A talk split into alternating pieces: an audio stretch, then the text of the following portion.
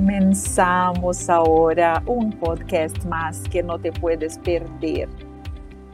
En realidad, el equipo que está conmigo hoy, vea qué bueno es. E, es un buen minero de Minas Gerais y que es el equipo de técnicos de campo de ABCZ. Y por supuesto, nuestro tema hoy Brasil es pequeño para nosotros, a fin de cuentas, tenemos técnicos de ABCZ en cada rincón del país, cada día en campo, a diario tenemos 100 técnicos esparcidos por todo el país, trabajando el mejoramiento genético, con la selección para que no solo quien está en el Brasil pueda tener lo mejor del mejoramiento genético, sino también quien está en el extranjero. Y eso, por supuesto, pasa por los ojos y el corazón de cada técnico de nuestra casa. Para contarles un poco del trabajo maravilloso que ese equipo de, de expertos realiza tengo cinco aquí conmigo, pero hay un montón allí afuera en una capacitación a lo largo de Expogenética, porque cada año ellos están capacitándose para realizar un mejor trabajo. Está Aurelio Vilela, jefe de la oficina y técnico de Redenção. Bienvenido. A mi lado, nuestro aliado André Borges, gerente y técnico de Cuiabá. Y con un detalle, abrimos un paréntesis, él recibe ahora el, el mérito de técnico. No solo eres bienvenido, sino también nuestro abrazo por el merecido reconocimiento. Muchísimas gracias, estoy nervioso deja ese, ese, ese estado de ánimo afuera porque como te dije acá es una ronda de conversación muy ligera. Aquí Fernando Sintra es técnico de Belo Horizonte, pero les cuento que él vive cerca a Porto Seguro. Ay, qué, qué cosa triste. Y detalle, él va a la playa con sombrero, pantalón, botas, y como máximo él retira las botas para mojarse los pies. Un gusto participar con todos ustedes y espero que podamos contarles algunos cuentos y algunas historias de cosas que nos suceden en casi 20 años de ABCZ en la carretera. Sí, 19 eh, años solo pierdo para ti, compañero. Si yo comienzo con mi primer caso, André me entrenó. Me fui a la oficina de Cuiabá y él me capacitó. Bueno, de a poco le voy a contar otro detalle. Marcelo García, técnico en Goiânia. Bienvenido. Gracias por la invitación y estamos aquí para contarles las historias que pasamos en nuestra vida de, como técnico un día en cada rincón. Yo digo a mi esposa que a veces ella me pide una identificación para saber si soy yo mismo el que está llegando a casa. Bueno, les tengo que contar que tengo un gusto enorme de presentarles a ustedes esta mujer hermosa y competente, Marcela Galvão, dentro de ese eh, marco de contar historias, les tengo que contar que a pesar de la, del tiempo, Marcela fue mi, eh, estuvo bajo mi, eh, mi equipo de, de personas en pasantía y ella vive en Fortaleza y me enorgullece todas las mujeres que actúan dentro de esta casa, técnicas, siempre me inspiro en Eliana. Eliana, beso enorme a ti. Eliana fue la primera técnica cuando yo llegué a ABCZ, solo había Eliana. Ella siempre es una fuente de inspiración para mí y como es bueno poder ver a Marcela desarrollando un hermoso trabajo. Sea muy bienvenida. Sepas que tengo un orgullo enorme de ti. Gracias por la primera puerta abierta para mí en la casa y si me la abrió. A veces la gente no le gusta. Con 23 años de ABCZ, hice, me ha cuidado, y me da mucho consejo, me dio mucho consejo los que voy siguiendo, ¿no? El, el, alumno sobrepasa al maestro. Gracias por la invitación, es un gusto. Bueno, cartas sobre la mesa. Contemos, contémoslos todo.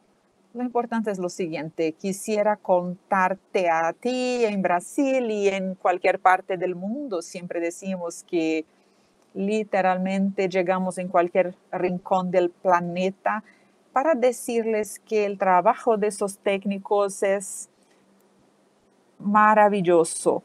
Ellos salen de casa y cada momento está en una parte trabajando con mucho amor. Siempre digo que cuando trabajamos con amor todo sale bien y nuestro cuerpo técnico es esto, trabaja con mucho amor y dedicación y pasan por X dificultades a lo largo del desarrollo.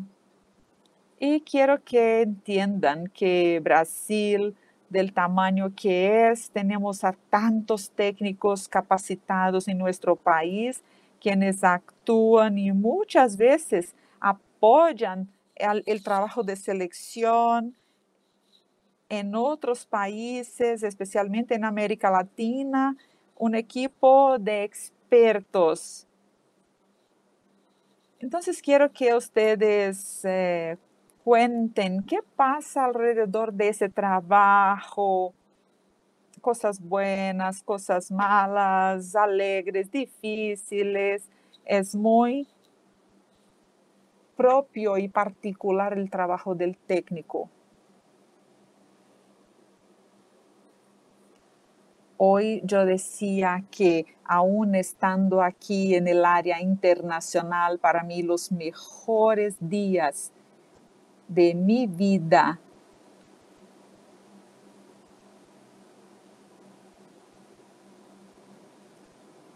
Bueno, danos el honor de comenzar contándonos una historia. Yo fui a Mato Grosso en el 88. Ah, y te graduaste en FASU, ¿verdad? Sí, también Aurelio. Marcela también, como la mayoría de todos nosotros. Alumnos de Doctor Noel, con mucho orgullo. Y yo me fui a una demanda de que había una persona sola, 120 asociados en todo Mato Grosso y de 88 hacia acá, hace 23 años, una cuenta buena.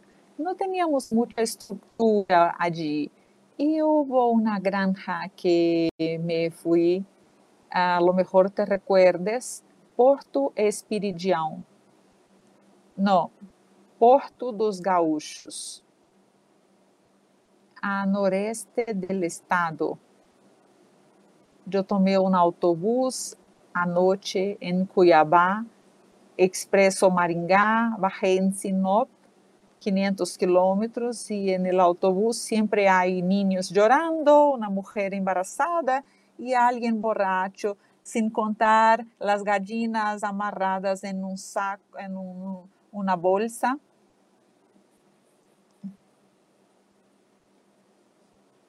Bajé en Sinop, esperé las 5 de la mañana, esperé el autobús que era diferente para terminar de llegar a Porto dos Gaúchos. Yo me iba a bajar antes en un, en un sitio donde el, la gente de la granja me iba a recoger. Todo bien, yo bajé, estaba la camioneta allí, eh, hice mi trabajo. A los dos días del regreso también sería en el mismo sitio. Y el almuerzo incluso del autobús era en ese lugar. ¿Llegó el autobús? No, todavía. Entonces yo dije al conductor de la camioneta, no, vete porque ya viene el autobús. Yo dije, ah, voy a comer y también ah, un autobús así como este, siempre eh, hay un, un chofer, un, un conductor y un cobrador. Y él fue el primero a bajar del autobús. No, no, no tengan prisa porque el autobús es, está dañado y vamos a tardar. Entonces bajaron las embarazadas, habían más niños, más gente embarazada y las gallinas. Todos rumbo a Sinop. ¿Cómo se hace? Ese cobrador tomó eh, un, un vehículo para regresar a otra ciudad para porque no había eh, móvil para comunicarse. Él se escapó del problema que iba a haber. Para un camión de, de una mayorista con el conductor y dos auxiliares para comer en, este, en, en esta bodega. Y un pasajero viene y le paga una botella de Coca-Cola y le preguntó si podía irse en el camión. Y bueno, y se fue. Y la gente enojada, nosotros íbamos a dormir allí. Eso ya eran como las dos de la tarde. Cuando ese conductor paga la cuenta y dice, vámonos, todos no dejaron que el camión fuera y dijeron, no, vamos todos dentro del camión. escucha esto. El técnico de ABCC está junto las dos bolsas de hierro. Fui el último en subir. Subo al camión, la puerta amarrada con alambre y él fue en carretera por tierra. Pasa en Sinop, llegamos por la noche, yo era pura tierra. No quieren viajar en un camión, eh, atrás en el camión. Fue muy duro. Yo jamás me olvido en mi vida un registro piénsalo, cada dificultad que ustedes pasan. Bueno, en redención, Aurelio, me pongo a imaginar cuando llegaste. Ah, ya, ya un día fue difícil, pero hoy está peor. Antes, cuando había eh, estábamos en un radio, dependíamos del servicio de retransmisión de las ciudades, si no había nadie, podía estar uno diciendo cambio, cambio, cambio y nada. Era muy difícil, pero algo interesante que cierta vez yo me fui a São Félix do Xingu, jamás me había ido en autobús, siempre en camión. En el 2004 llovió muchísimo Salimos a las 4 y 30 de la mañana y de Xinguá adelante todo era por tierra. Y uns, unos 6 kilómetros más adelante había oh, una parte uh, fangosa. No era un fango como de Minas, era el primer pantano y un barrizal. Y el gerente de la granja, por suerte, eh, venía de la ciudad y con un envió un tractor para sacar el autobús de ahí. no avanzamos seis kilómetros y había otro y un puente eh, que un puente roto y ahí estaban todos esperando frente a nosotros. Y yo dije, oye, podría terminar por acá porque podíamos volver. No, no, no. Yo sé que nos fuimos y al llegar en, más adelante, cada vez que llegábamos a, a ese eh, barrizal, nosotros teníamos problema y nos tomó 14 horas de viaje para 400 kilómetros. Llegamos por la noche y el hotel sin agua caliente, sin aire acondicionado, mucho mosquito. Ah, me imagino que, que grandes serían estas, estos mosquitos y recuerda, eh, había que volver. Piénsalo. ¿Y si llueve? pasar una semana trabajando y pensando, si una gota de agua más se cae, ¿cómo saldré de este lugar? Bueno, ahora les hablaré algo. Ah, creo que es buenísimo vivir en Fortaleza, ¿no? Ahora cuéntales a ellos.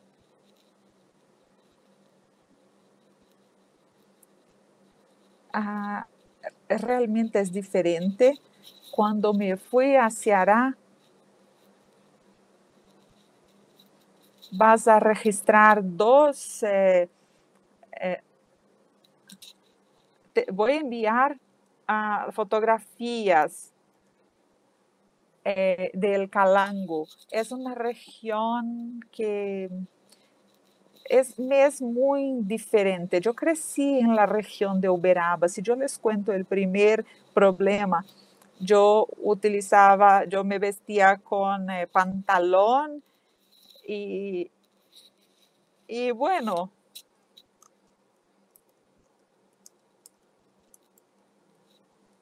y dijo, ah, bueno, se merece. Uh, y en el Ceará la gente saca leche de piedra. Y yo decía, pero no hay tierra acá, solo hay piedra. Y la gente realmente cría y va hacia adelante. Un problema de estructura, de desplazamiento, ah, vas a llegar así, ah, hay una camioneta esperándote. Tomé la carretera, una buena carretera.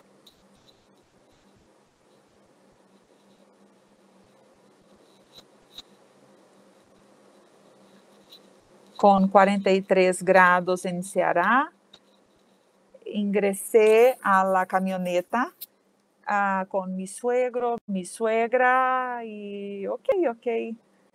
Llegó un señor de casi 90 años, la mujer con 100 y la esposa embarazada. Y yo dije, ok, voy a, a la parte de atrás del camión. Cuando yo miré al camión, yo, eh, habían tres puercos, tres cerdos ya, todo con un olor que apestaba y yo no quería volver con ese olor que estaba y bueno, por allí hay mucho las cordilleras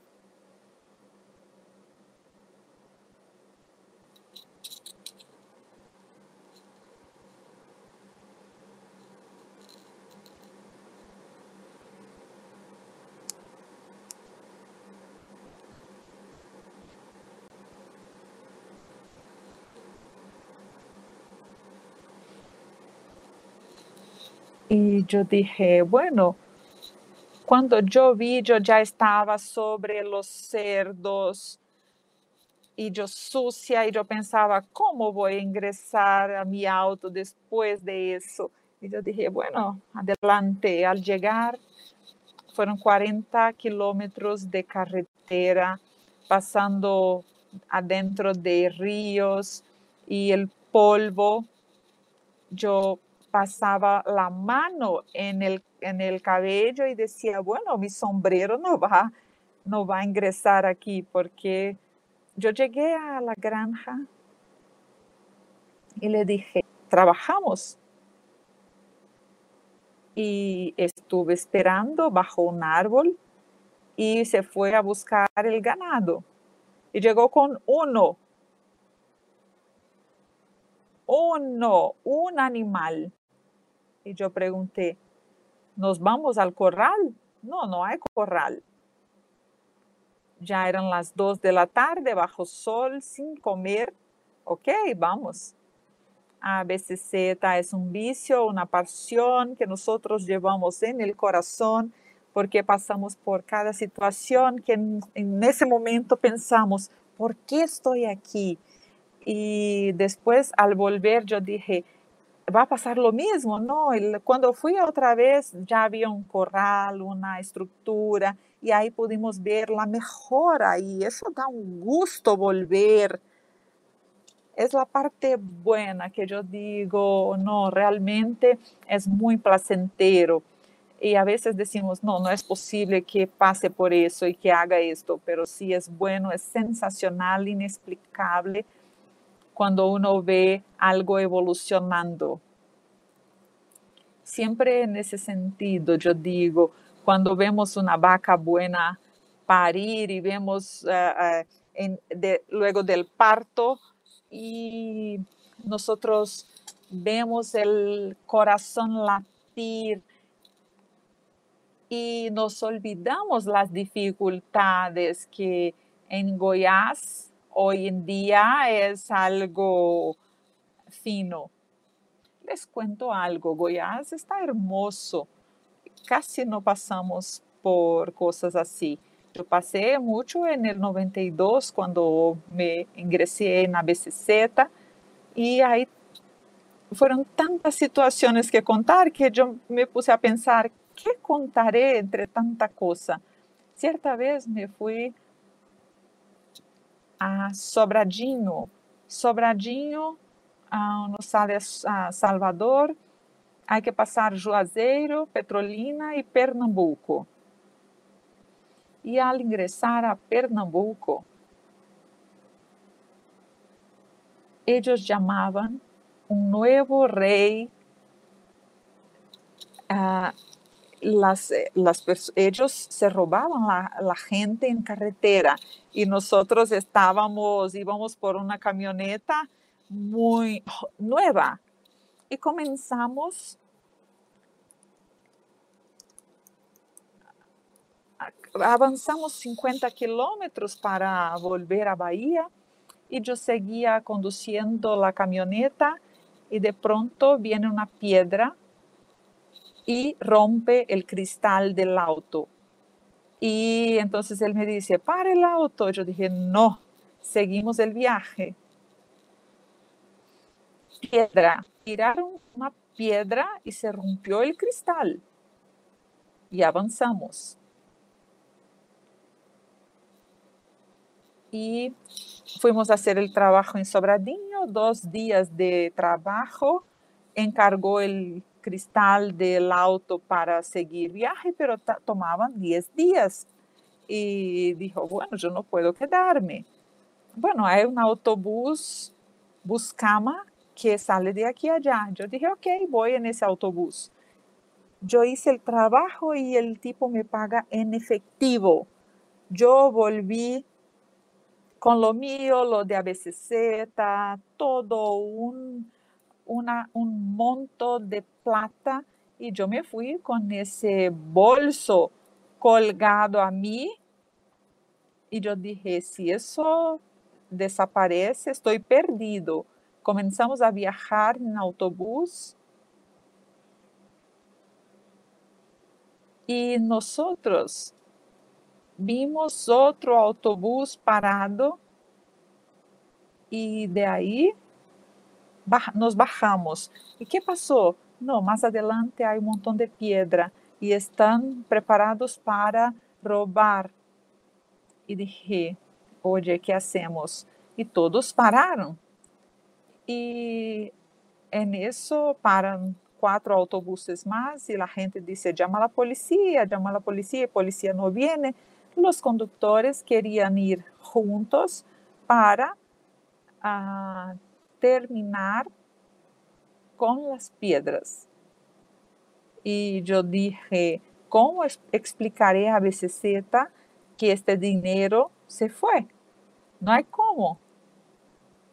Y en esto yo vi en Belo Horizonte, hacia Belo Horizonte, una camioneta y todo el mundo se fue para la carretera. Y yo me fui a, para atrás del autobús porque pensé, si de casualidad eh, eh, son los, los que nos vienen a robar, pero por Dios era la policía. El primer policía que baja eh, tenía un arma en la mano y el arma dispara.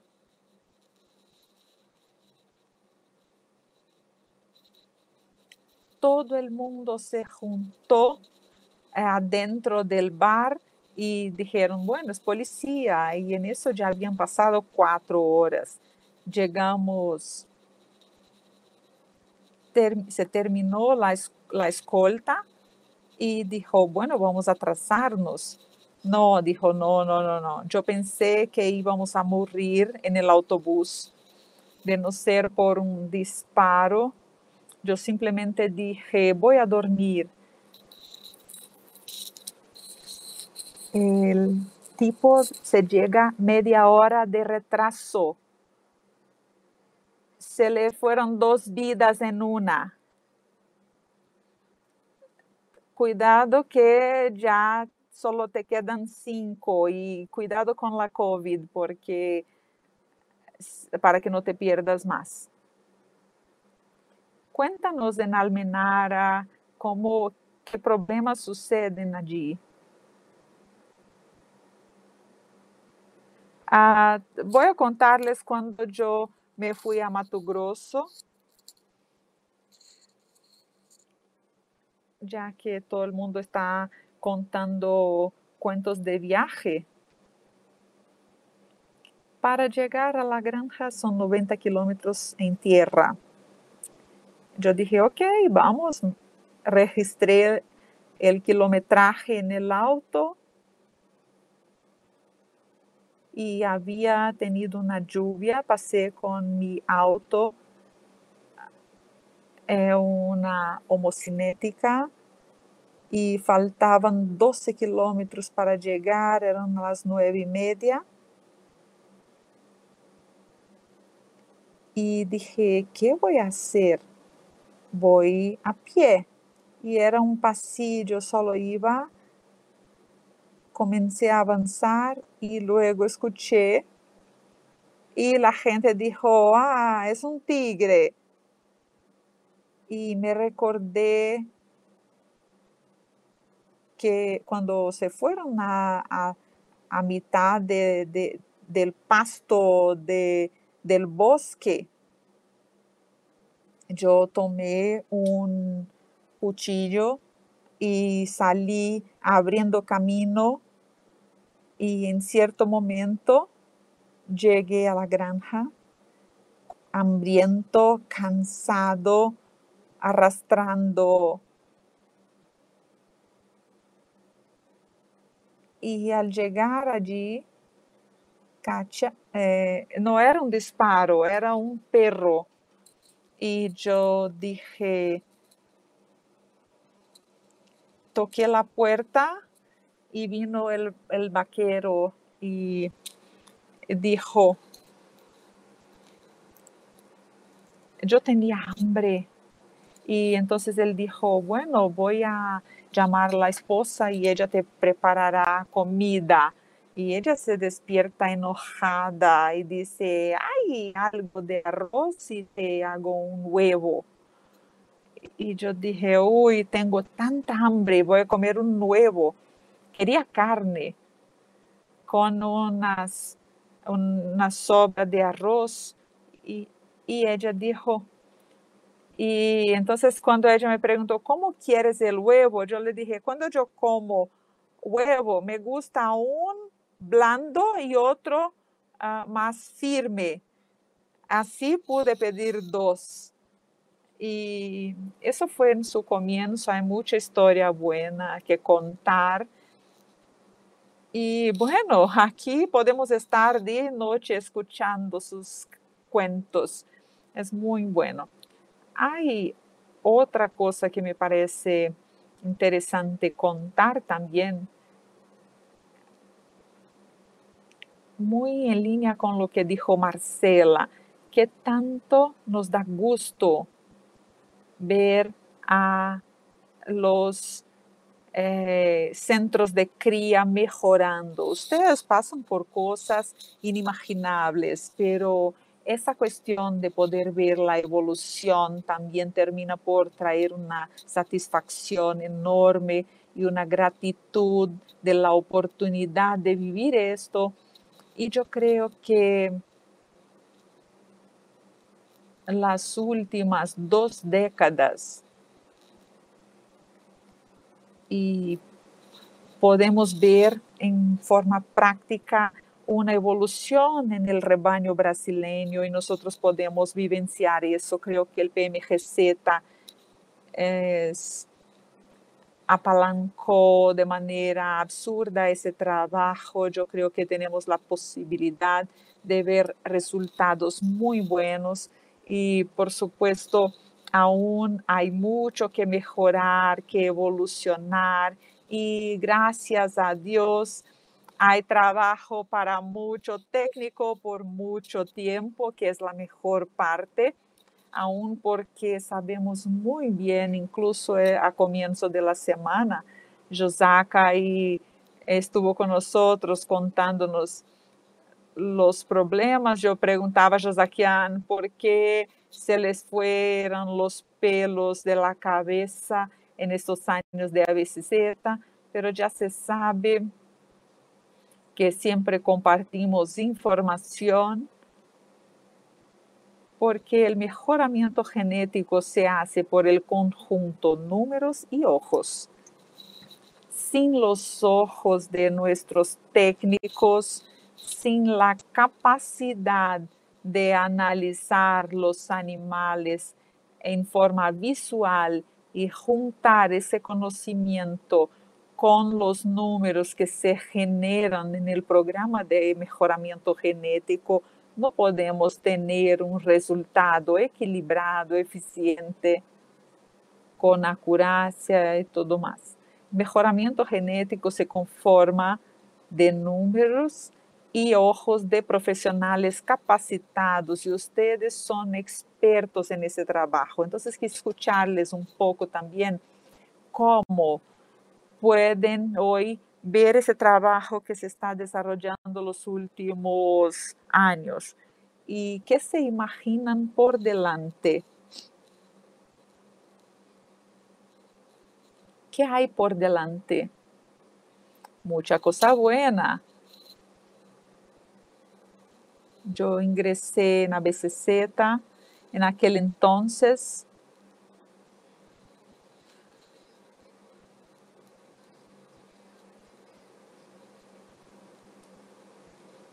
En realidad yo comencé, estaba en la facultad con una pasantía de eh, medio turno uh, y uh, cuando yo estaba en pasantía no me pagaban a mí. Uh, yo creo que un ejemplo muy interesante es que en Goiânia Quando, como eu les decía, quando ingresamos solo havia CDP, pesábamos o animal, buscávamos os informes de pesaje e de aí hacíamos a seleção de los eh, centros de cría. Agora temos PMGZ com eh, apareamiento, dados de DEPS, uh, DECAS, pero solo isso não é suficiente esta granja que yo digo y animales con números buenos. Y yo dije, necesitamos comenzar a mirar esto. Y comenzamos mirando que becerros, ¿cómo hacemos con un registro definitivo? Y luego del registro definitivo, buscando una calidad un poco mejor, aumentando la presión de selección, yo no elimino ningún animal de cuerno uh, chueco. Es muy raro que yo tenga un animal uh, despigmentado, porque uh, si hay una selección, selección, y esta selección uno ve, y cuando uno llega al criador y ve la satisfacción de tener un ganado consistente con variabilidad genética y una morfología muy semejante, eso es muy bueno. Poder proporcionar eso al criador y por supuesto siempre pensando en lo que él quiere criar. Porque si el criador, uh, uno hace un trabajo y el criador eh, dice, no me gusta, él no se queda. Entonces tenemos que tener una sinergia muy fuerte con el criador, comprender qué es lo que él quiere y nosotros como técnico ayudarle a hacer lo que él quiere en su propiedad, a comprender la finalidad de cada rebaño. Es muy interesante y e, es muy grato para nosotros como técnicos. Es lo que yo digo, siempre una vaca hermosa es sensacional. Eh, en cualquier parte del país, ABCC está presente. Nosotros estamos, y dentro del tema que hablábamos, el programa PMGZ son herramientas que tenemos que nos ayudan, nos apoyan y en el futuro tendremos aún más herramientas, las que vienen para ayudarnos en las estrategias de la granja. Pero quienes eh, van a determinar la estrategia somos nosotros como técnico, el criador, nosotros quienes vamos a orientar uh, la tarea. Todo eso viene para sumar y, pero sin perder el ojo del técnico. Y yo creo que nuestro cuerpo técnico, además de todo el profesionalismo y la dedicación al trabajo, es una mirada enamorada. De mi parte yo veo, es una característica única de todo el cuerpo técnico de ABCZ, con perfiles completamente diferentes que cada uno tiene, pero la pasión es única esa no difiere en cualquier lugar de Brasil, de norte a sur, el corazón salta.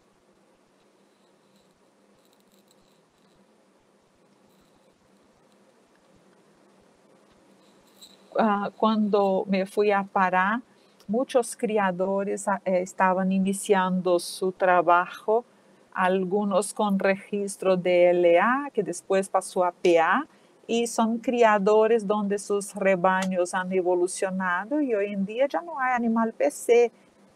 Todos son PO con la evolución de la genealogía, criadores haciendo con venta de reproductor hoy en día, con eh, reconocimiento del mercado y así que para nosotros, los que hemos iniciado algunos de esos trabajos, nos es muy ingrato y por supuesto con todos los que han hecho esto con algún centro de cría, se, se siente eh, realizado con los logros. Fernando, con tu sombrero estoy segura que ingresa al corral y la gente dice, uy, llegó el doctor, va a negarnos uh, todo.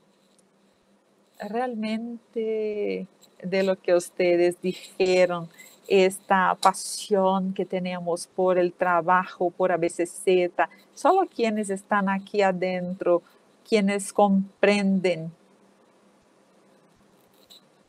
que eh, quienes hacen el trabajo es bueno, sí, es grato, sí. La solitud de una habitación de, una habitación de hotel, solo nosotros sabemos qué es. 15, 20 días fuera de casa. Ah, un día el criador nos invita a su casa a cenar, pero por lo general llegamos al, hotel a fin de tarde, salimos a las 6 de la mañana y ¿qué mantiene, qué nos mantiene en el trabajo? Es la pasión por el CEBU y el mejoramiento. Ah, hay algunos técnicos. Yo soy enamorado de progenética, es increíble. Y los lunes, acá en Brasil, de allí hacia acá, hubo año que hice ocho o nueve ferias. Qué maravilla, piénsalo, cuántos criadores pequeños pudiste ayudar, recibieron genética de calidad y realmente pudieron cambiar la vida de sus familias, el trabajo llega a ser hermoso. Hubo ciudades que hicimos ocho ferias y la gente dice, cambió los criadores de ganado. Antes yo ofrecía para 15, 20 personas. Hoy 15, 20 personas me llegan a mí pidiendo prioridad. Cambia, la calidad cambia. Ah, cambia la renta, los ingresos eh, y también la autoestima del criador. Yo agradezco muchísimo a BCZ por haber puesto eh, progenética para operar y por poder participar en tantas ferias como realizo. Y las personas interactúan y lo que me llena de alegría que al otro año cuando llego y viene un señor que quiere que nosotros vayamos a la granja para ver uh, los becerros que están y eso revela la felicidad de la persona. Quiero ver tus comentarios, quiero ver qué opinas. Sí, eso es muy grato. Ayúdame a elegir un toro y yo digo, ayudar no puedo, pero eh, me dices eh, qué haces y vemos los toros. Es muy interesante esa parte de progenética. Ya sabes que hoy en día hay progenética incluso en Bolivia. Sí, progenética, si crees que progenética está solo en tu, tu zona, estás equivocado. Vean qué maravilla, es made in Brasil la gente de Emater en el valle de Jequitinhonha son diferentes, que tanto se dedican. La gente de Emater del valle de Jequitinhonha hay una alianza muy fuerte y vamos a hacer otras dos ferias. Ya hicimos cinco y hay dos más soy un enamorado, además de mejoramiento genético que hacemos dentro de la granja de ganado PO, ese mejoramiento genético que ayudamos al pequeño, porque nosotros que vamos a ver el pequeño comprar el toro, esa gente si no está progenética, nunca habría la oportunidad de tener un toro PO. Ellos ven la subasta, pero sin el don de elegir un toro en tres, cuatro, cinco minutos. Y me gusta ver que a veces la persona llega y dice, voy a buscar mi mujer, mi hijo, mi abuelo, y hacen fiesta. Eso me emociona. Eso cambia la calidad de vida de la gente. Eso es lo que me encanta Y yo sé de lo que hablas porque cada vez que tengo la posibilidad de abrir un nuevo mercado, vea que estoy diciendo dentro del país y fuera, cada vez que tenemos la oportunidad de abrir un nuevo mercado, estamos haciendo lo mismo que progenética hace. Estamos llevando genética para mejorar la calidad de vida y la ganadería de otro país. Y es esto lo que hacen ustedes en la región que ABCZ hace con las alianzas en todo el país. Y realmente nos sentimos muy eh, orgullosos en tener proyecto como este en nuestra casa. Muy bueno. Te contaré algo. Sabes que nuestro tiempo se agotó ya escuchaste a los chicos diciendo, se terminó, se terminó, pero tengo que escucharte. Dijiste de PMGZ, es un programa muy consistente que nos da una base fenomenal, por supuesto en todo Brasil, y nos llena de responsabilidad porque Mato Grosso, como saben, es bueno volver a decírselo, es el noveno rebaño mundial. Y el 90%, me arriesgo en decir 90, pero es de Cebú. 91, me gusta que, completar hacia arriba. Habían 120 asociados de ABCZ cuando llegué, hoy tenemos 890. Y quienes participan en ese modelo Mato Grosso. Y ese ganado producido allí también enfrenta un nuevo desafío, que son los agricultores, quienes salieron de la ganadería y regresan de una manera integrada a la labranza y a la ganadería. Son animales de mediana y alta productividad, animales criados en sistemas semi o en confinamiento. Hay gente estudiando la carne, la canal, hay un proyecto. Es decir, yo creo que todo esto se debe a BCZ, la herramienta excepcional que trae de, de PMGZ, nuestros ojos y las ganas y la pasión de trabajar y el CEBU, por supuesto, que es una bendición a nuestro país y ha puesto nuestro país en un nivel de los principales exportadores de proteína animal del mundo. Tengo el honor de decir que nosotros alimentamos al mundo y sí podemos alimentar mucho más y para eso trabajamos, para eso ustedes están a diario pasando esos problemas con amor, dedicación, para que podamos hacer cada vez más y mejor. Yo creo que eso es lo fantástico, poder producir con calidad y entregar eso para alimentar nuestro país y tantos otros países del mundo, porque es el reflejo del trabajo que comienza acá, adentro del corral, con el ojo de ustedes, con análisis de los datos y podemos desafiar nuestro cebú en cualquier condición. Otro día hablábamos, enviamos cebú a Canadá y se su pelo crece y sigue produciendo. Enviamos al noreste y está casi comiendo piedra y está produciendo. Realmente